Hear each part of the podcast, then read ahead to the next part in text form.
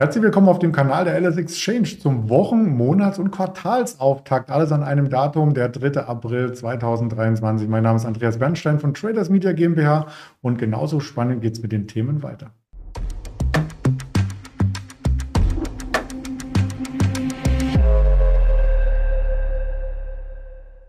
Das Ganze natürlich wieder als Interview zusammen mit unserem Händler Marcel in dieser Woche. Und erst einmal der Risikohinweis, dass das, was wir berichten, rein objektive Berichterstattung darstellt, keine Handelsempfehlung oder Anlageberatung ist. Da nehme ich den Marcel gleich hinzu. Guten Morgen nach Düsseldorf. Guten Morgen, Andreas. Ja, der DAX hat ja letzte Woche sehr, sehr stark den Handel beendet. Fünf Handelstage in Folge war er im Plus, also das hatten wir über Monate nicht mehr. Und der Schwung kam insbesondere auch an der Wall Street, die aber am Ende gar nicht so stark war wie der DAX, oder? Ja, richtig. Also es war ein wenig überraschend, dass wir uns so schnell von den ähm, ja, relativ schlechten Vorgaben äh, aus der Wirtschaft äh, wieder erholt haben und ähm, der DAX jetzt schon wieder äh, Richtung 16.000 Euro, ach 16.000 Euro, 16.000 Punkten äh, aufgebrochen ist. Ähm, also heute äh, stagniert er ein kleines bisschen. Wir sind 40 äh, Punkte schwächer ähm, gerechnet, aber ähm, ja, das vor, vor dem starken Anstieg der letzten Woche ist das immer noch ein beachtlicher ähm, DAX-Stand, den wir im Moment sehen. Das denke ich auch, vor allem, weil es nur 50 Punkte Abstand zum Jahreshoch sind. Wenn man sich das große Bild anschaut, äh, da winkt ja dann nach dem Jahreshoch fast schon das Allzeithoch. Ja, richtig. Also wie gesagt, das äh, kam ein wenig überraschend. Also ich denke, dass ähm, als wir bei 14.500 Punkten notiert haben und die äh, Kanonen richtig am Donnern waren, äh, die nächste Bankenkrise vorhergesagt wurde, dass da wahrscheinlich die wenigsten Marktteilnehmer mitgerechnet hätten, dass wir äh, eine Woche später äh, wieder 1000 Punkte höher stehen. Aber ähm, ja, scheinbar ist äh, nach wie vor so viel Geld im Markt und ähm, ja, die äh, Krise der Banken äh, scheint auch jetzt äh, kurzfristig erstmal wieder in den Griff bekommen worden zu sein von den Zentralbanken. Und ähm, ja, kein Störfeuer an der Börse, also kaufen die Bullen und treiben den Markt nach oben. Ja, das Sentiment, wie du schon sagst, hat sich dadurch natürlich auch enorm verbessert in den USA. Das bringen wir hier mal mit rein.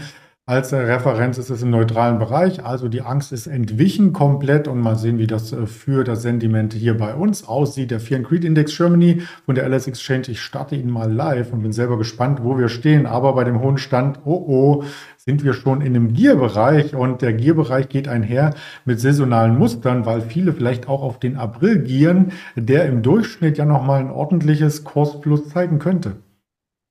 Genau, also es ist ja die äh, alte Börsenregel, sell in May and go away. Das heißt, äh, also bis Mai ähm, sind tendenziell eher noch äh, Käufe und steigende Kurse in der Vergangenheit festzustellen gewesen.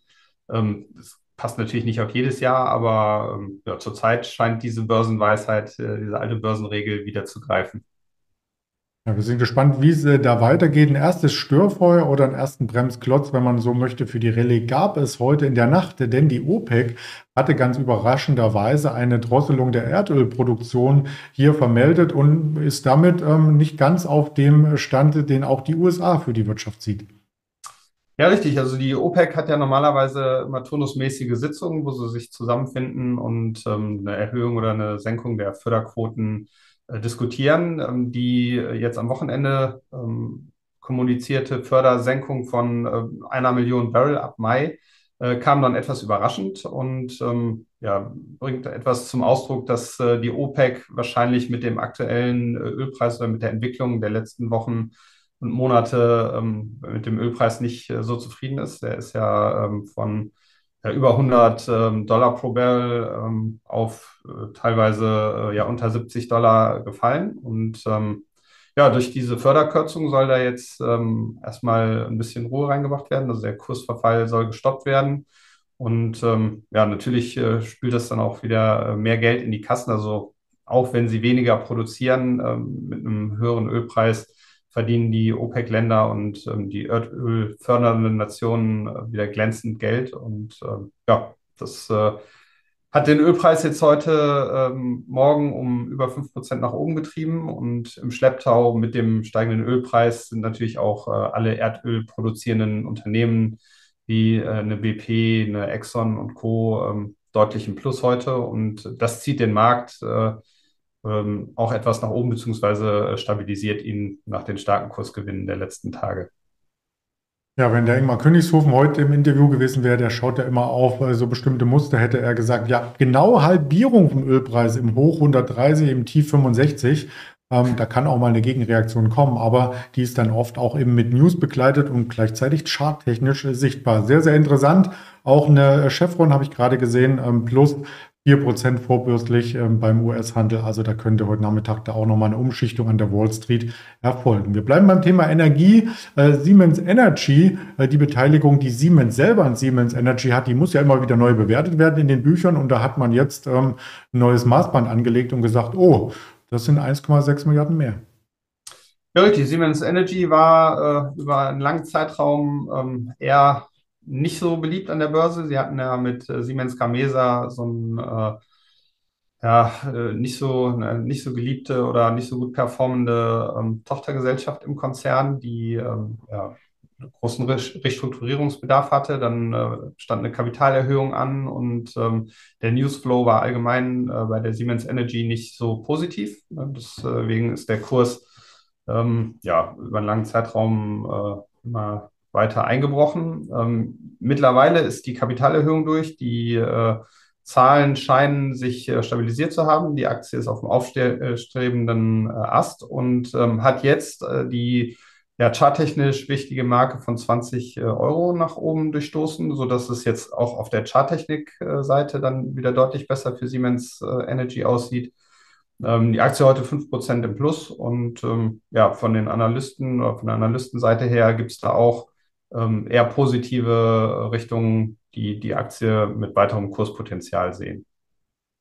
Nach der Verdopplung weiteres Postpotenzial, da fragt man sich ja manchmal, ob die Analysen ein bisschen spät sind, aber ähm, das ist ja dann auch etwas, wie, was wie so ein Trend abläuft. Ja, also wenn einmal ähm, der Kurs am Steigen ist, dann werden auch die Analysten mit ihrem Kursziel immer euphorischer. Sind sie übrigens auch bei Tesla geworden. Auch dazu, wenn wir beim Thema Energie bleiben, letzten Endes ähm, gab es eine Meldung, zwar vom Wochenende, da waren die Analysten zu optimistisch, was die Auslieferungszahlen angeht und da kann vielleicht das Rekordquartal gar nicht überzeugen überzeugen.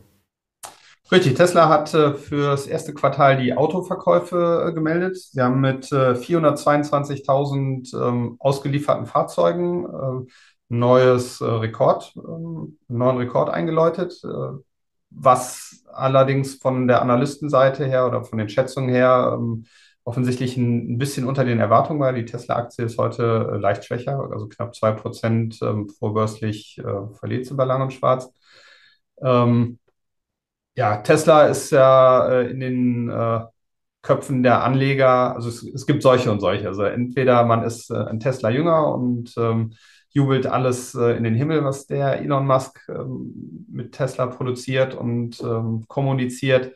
Und dann gibt es auch die strikten Gegner, die immer das Haar in der Suppe sehen und ähm, ja, seit Jahren äh, den Aktienkurs in den äh, Medien nach unten kommunizieren wollen. Ähm, bisher hat äh, Elon Musk unterm Strich eigentlich immer seine ähm, Performance gemacht und seine ähm, Zukunftsaussichten oder Zukunftsperspektiven eingehalten. Natürlich ähm, ist Tesla jetzt mittlerweile ähm, in einen größten Bereich vorgestoßen, wo keine Wachstumsraten von äh, 50, 80 oder 100 Prozent bei den produzierten Fahrzeugen und bei den äh, Gewinnen äh, mehr erreicht werden können.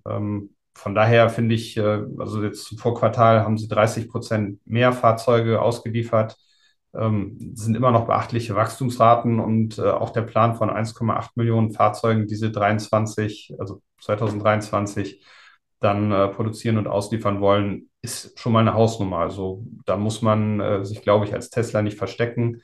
Und ähm, in Sachen Elektroautos führt einfach nach wie vor kein Weg an Tesla vorbei. Ja, und vor allem auch, wenn man das Auto mag mit seinen äh, technischen Kennzahlen, da gibt es auch wenige, die zum Beispiel bei den Beschleunigungen in dem Preissegment vor allem ähm, schneller sind oder ich glaube gar keinen. Ähm, aber wir wollen nicht die technischen Details vertiefen, sondern nochmal drauf schauen, was es für ähm, Inspirationen für die Kurse heute geben kann. Denn wir haben noch Daten. Es ging heute Morgen bereits mit den S&P Global BMI Einkaufsmanager Indizes der verarbeitenden Gewerbe los in Deutschland, in der EU Für England ist es schon gemeldet worden, für die USA gibt es die Daten am Nachmittag und 16 Uhr den ISM-Beschäftigungsindex für das verarbeitende Gewerbe ebenfalls. Und dann kommen die gesamten Fahrzeugverkäufe auf den Tisch, 21.30 Uhr, also vielleicht morgen eine nette Implikation für BMW, Porsche, Volkswagen und Mercedes. An Quartalszahlen gibt es gar nicht mehr so viel in dieser Woche. Es ist auch eine kurze Woche, vier Handelstage und da ist vielleicht herauszupicken am Donnerstag dann eine Levi's und eine Constellation äh, Brands, die wir uns äh, näher anschauen. Ansonsten gibt es auf den Social Media Kanälen ganz viele Informationen. Da freue ich mich drauf und äh, sage schon mal Danke für das Interview. Und dich, Marcel, und wünsche einen entspannten Osterwochenhandel. Sehr gerne, das wünsche ich auch. Danke. Danke, bis dann.